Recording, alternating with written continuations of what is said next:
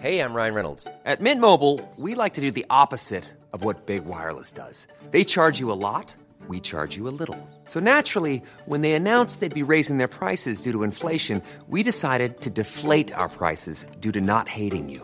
That's right. We're cutting the price of Mint Unlimited from $30 a month to just $15 a month. Give it a try at mintmobile.com slash switch. $45 upfront for three months plus taxes and fees. Promo rate for new customers for limited time. Unlimited more than 40 gigabytes per month. Slows. Full terms at mintmobile.com. L'accord en cours sur la libération des otages est une bonne décision. Ce sont les mots du Premier ministre israélien qui s'est exprimé ce mardi soir. Et de son côté, le Hamas parle d'un moment décisif. Vous le verrez dans un instant. Même si un accord est proche, les familles des otages sont toujours dans l'incertitude. Des centaines de personnes ont manifesté ce mardi devant le quartier général de l'armée israélienne. Parmi elles, des proches des otages détenus par le Hamas. 240 personnes sont toujours entre les mains des terroristes dans la bande de Gaza. Et puis l'enquête se poursuit après la mort de Thomas Crépol dans la Drôme. Neuf personnes ont été interpellées et placées en garde à vue ce mardi. Et parmi elles figure l'auteur présumé du coup de couteau mortel. Une marche blanche est organisée ce mercredi à l'appel de la famille de Thomas. Nos envoyés spéciaux sont sur place. Et puis un très beau reportage à la fin de ce journal. La première grève du larynx a été réalisée début septembre en France. C'est bien sûr une très grande avancée pour la médecine, une opération de 27 heures qui a permis à Karine, 49 ans, de retrouver la parole après 20 ans de silence.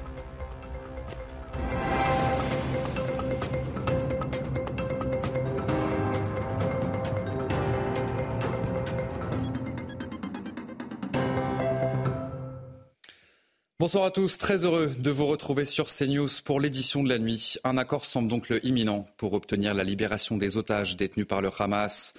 Le Qatar et les États-Unis ont annoncé ce mardi des progrès dans les négociations avec le groupe terroriste palestinien. De son côté, le Premier ministre israélien a déclaré qu'il s'agissait de la bonne décision, mais Benjamin Netanyahou garde son objectif en tête, poursuivre les combats pour éliminer les terroristes du Hamas. Écoutez. Nous avons ce soir devant nous une décision difficile, mais une décision juste. Tous les forces sécuritaires soutiennent pleinement. Ils étaient très clairs, disant que la sécurité de nos forces sera maintenue pendant ces jours et que les efforts de renseignement vont continuer. Ils étaient clairs que ça ne va pas heurter l'effort de la guerre, mais ça va aider à Tzal d'être prêt à la suite de la guerre. Nous sommes en guerre et nous allons continuer la guerre. Nous allons continuer jusqu'à ce qu'on va accomplir tous nos objectifs, anéantir le Hamas, rendre tous nos otages et assurer que Gaza ne va plus menacer Israël. Le responsable du Hamas a tenu une conférence de presse ce mardi. Il parle d'un moment décisif et espère une trêve dans la bande de Gaza. On l'écoute. Je pense que nous sommes à un moment décisif dans cette affaire et nous espérons tous qu'il y aura une trêve temporaire, selon laquelle les hostilités seront arrêtées pendant quelques jours. L'aide à notre peuple sera intensifiée et des civils, des femmes et des enfants seront échangés contre des femmes et des enfants des prisons de l'occupation. Nous pensons que ce qui est sur la table aujourd'hui et ce à quoi nous avons répondu peut ouvrir une voie claire pour parvenir à cette trêve si l'occupation le souhaite.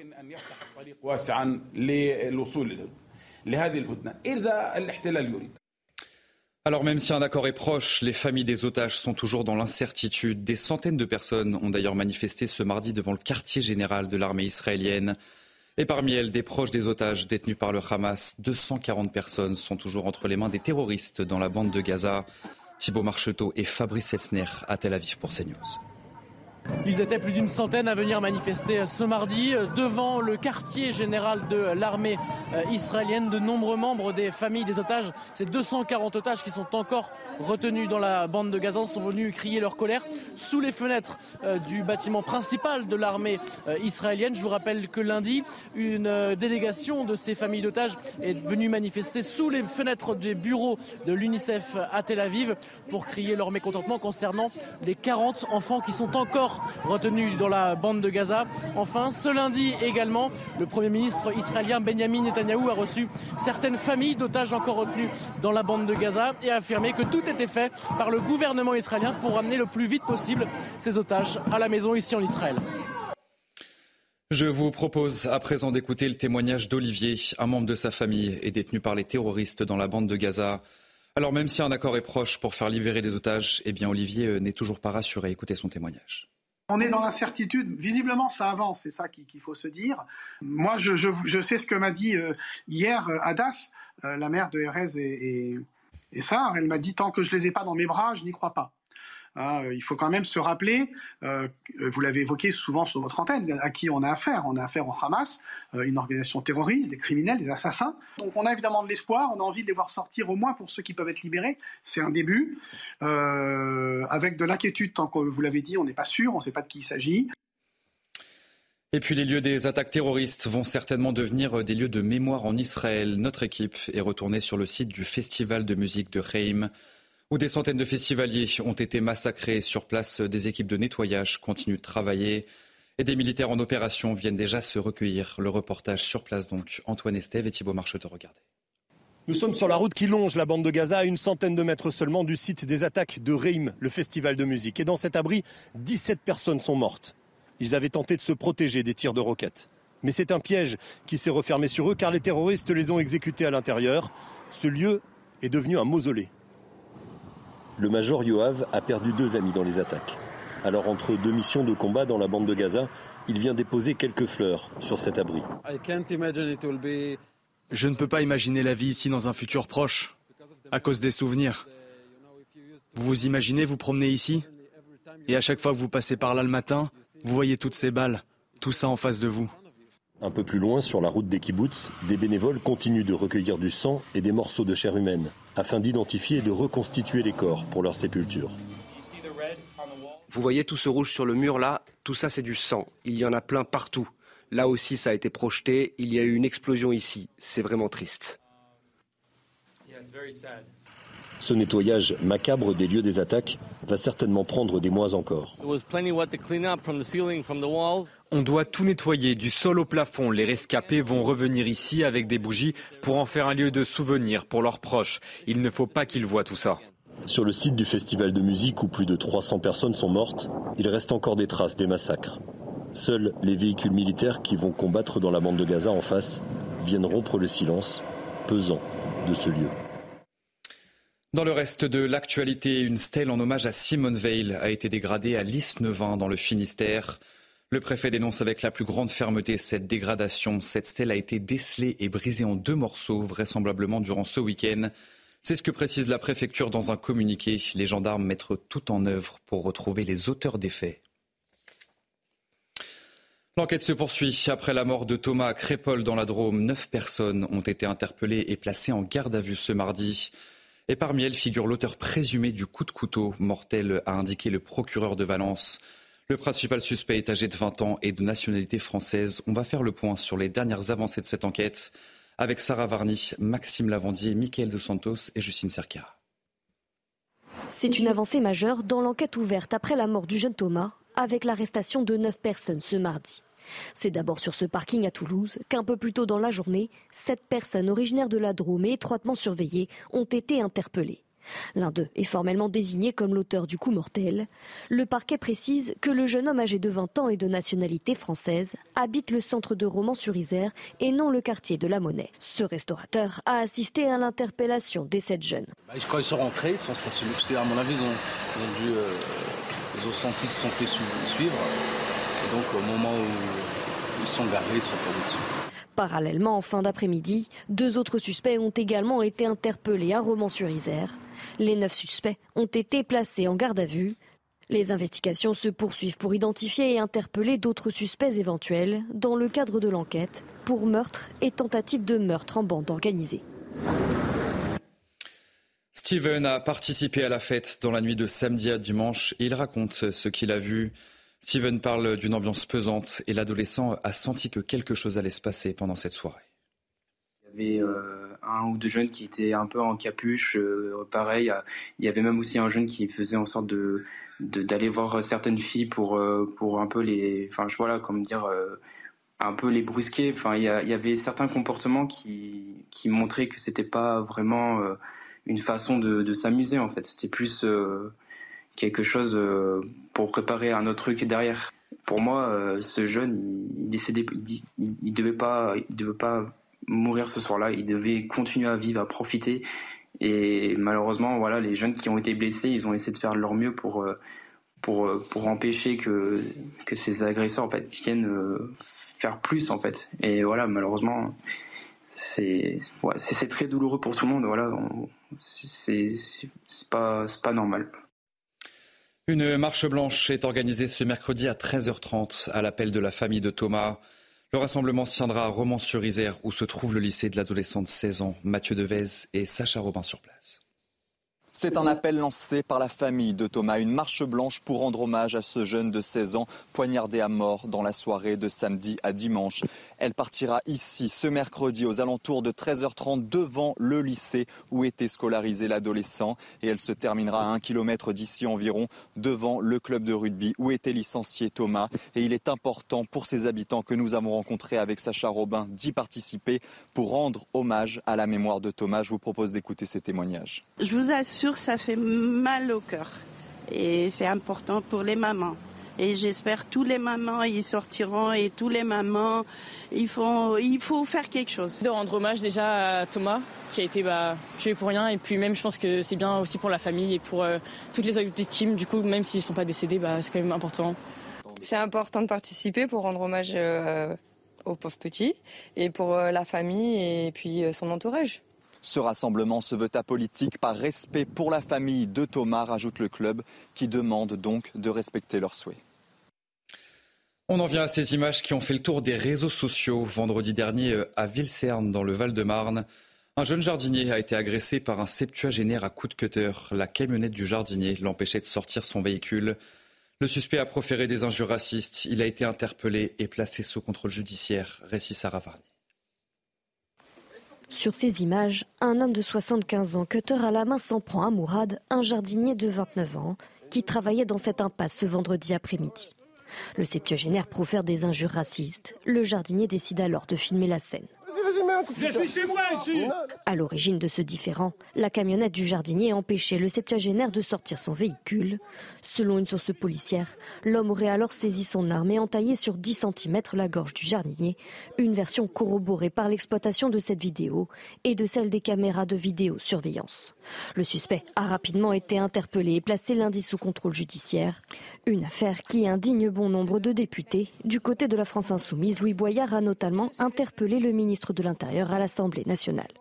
Vous les ministres, vous les députés macronistes, vous les députés du Rassemblement national, vos mots ont des conséquences, vos lois ont des conséquences.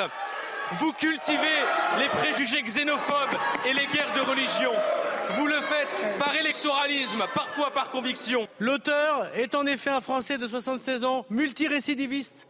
Monsieur le député, dégradation, refus d'obtempérer, outrage à policier, injure publique en raison de la race ou de la religion. Et il a été interpellé par les effectifs courageux de la BAC que vous voulez supprimer par ailleurs. Et je voudrais ici remercier la police nationale. Le jeune père de famille s'est vu prescrire 15 jours d'ITT. Le septuagénaire, lui, devra comparaître devant le tribunal le 16 mai prochain. Cédric Jubilard sera jugé par une cour d'assises pour le meurtre de son épouse Delphine, cette infirmière de 33 ans disparue dans le Tarn en décembre 2020. Il est impossible à ce jour d'indiquer à quelle date cette affaire sera fixée, a annoncé le procureur général de la Cour d'appel de Toulouse. Mise en examen pour le meurtre de son épouse, Cédric Jubilard a vu sa détention provisoire prolongée de six mois supplémentaires le 2 juin dernier. Deuxième jour du congrès des maires porte de Versailles à Paris, un rendez-vous annuel dans un contexte très tendu pour les élus qui font face à une hausse des violences et des incivilités.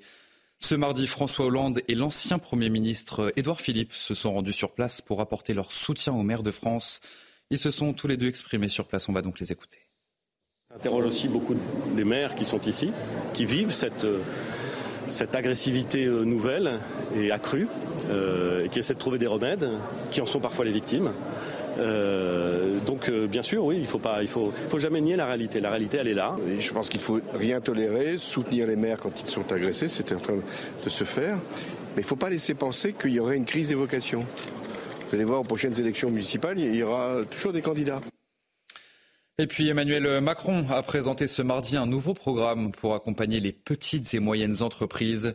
Le chef de l'État s'est exprimé devant une centaine de chefs d'entreprise qu'il a invités à l'Élysée avec un taux de chômage qui dépasse aujourd'hui les 7% en France. Eh bien, le président de la République a demandé aux patrons d'entreprise de se réveiller. On va donc écouter ensemble le chef de l'État. J'écoute les grands débats. Au fond, l'assurance chômage, les retraites, on peut redistribuer, pour revenir en arrière. Les réformes, on pourrait mettre sur pause. C'est le moment de savoir comment on va être plus gentil, comment on va engager. Euh. Réveillez-vous. Je vous le dis en toute sincérité. Réveillez-vous. On est à 7% de taux de chômage. Et juste avant votre journal des sports, une très bonne nouvelle. C'est une grande avancée pour la médecine. La première grève du larynx a été réalisée début septembre en France. Une opération de 27 heures qui a permis à Karine, 49 ans, de retrouver la parole. C'est Tony Pitaro qui vous raconte. On va faire les jours de la semaine.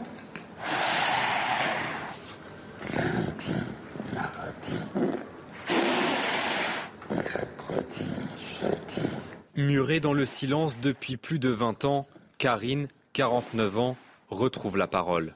Super. Aujourd'hui, le son qu'on entend n'est pas le son définitif, il n'est pas sa voix encore, puisqu'il y a tout un œdème important.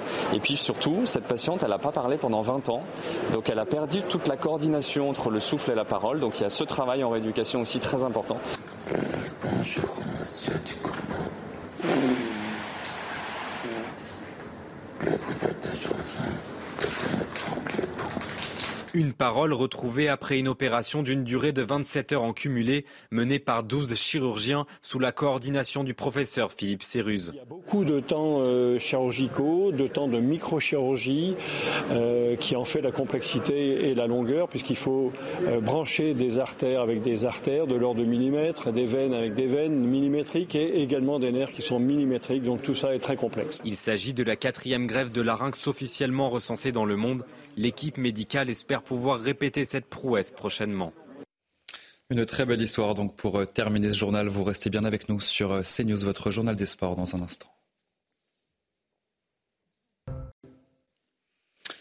Et on ouvre ce journal des sports avec du football et le dernier match de l'équipe de France dans les qualifications pour l'Euro 2024. Les Bleus ont concédé le match nul face à la Grèce. Randall Colomwani a ouvert le score d'une lourde frappe à la 42e minute. Au retour des vestiaires, les Grecs ne perdent pas de temps et égalisent à la 56e. Et double même la marque cinq minutes plus tard seulement, mais le milieu de terrain monégasque sous Fofana égalise pour les Bleus à un quart d'heure du coup de sifflet final. Le score final donc, deux buts partout dans ce match. Allez, on jette euh, un coup d'œil au classement de ce groupe B après avoir encaissé 14 buts contre la France. Gibraltar enchaîne et encaisse six autres contre les Pays-Bas. Les Néerlandais terminent deuxième de ce groupe.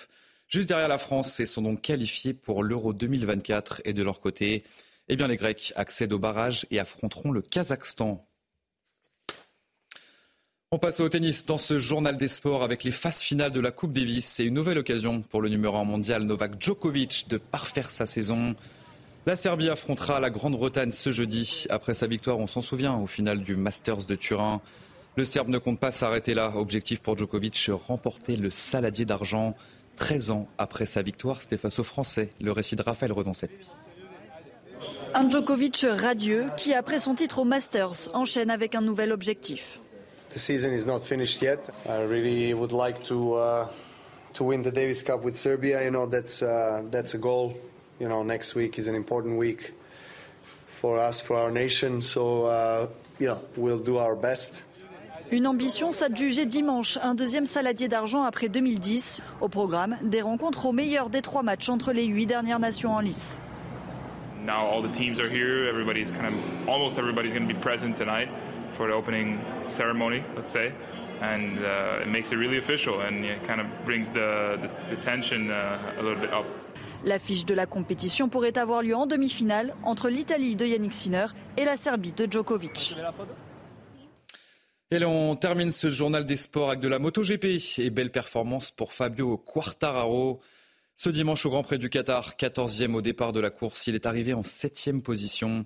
Le pilote Yamaha a de nouveau montré un rythme de course intéressant malgré les problèmes récurrents de sa moto tout au long de la saison.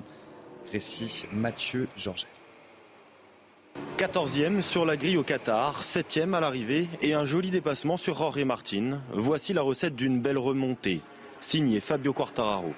C'était positif. Après, c'est sûr qu'avec le rythme que j'avais, je m'attendais un petit peu mieux, mais tout le monde a fait vraiment un, pas en avant aujourd'hui. Mais, mais, ça va, je suis satisfait de, de, ma course.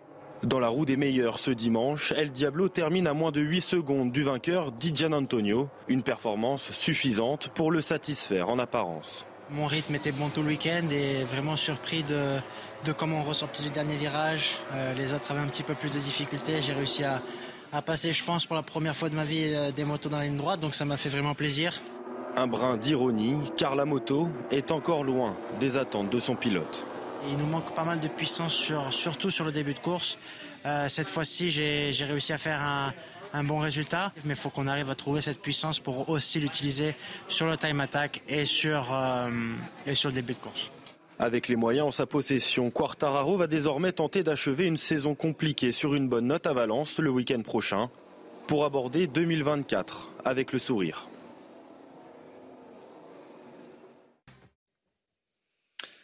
Allez vous euh, restez bien avec nous sur CNews. On se retrouve dans un instant pour un prochain journal. L'accord en cours sur la libération des otages est une bonne décision. Ce sont les mots du Premier ministre israélien qui s'est exprimé ce mardi soir. De son côté, le Hamas parle d'un moment décisif. Vous entendrez les deux camps dans un instant dans notre prochaine édition. Très belle nuit à toutes et à tous sur CNews. Retrouvez tous nos programmes et plus sur cnews.fr. Hey folks, I'm Mark Marin from the WTF podcast and this episode is brought to you by Kleenex Ultra Soft Tissues your ally to help tackle your allergy symptoms this season. I love the change of seasons, but nobody loves pollen and all those other things floating in the air that make you sneeze during this nice weather. Kleenex Ultra Soft tissues are hypoallergenic and allergist approved. So fight back against watery eyes and runny noses without worrying about irritating your skin. For this allergy season, grab Kleenex and face allergies head on.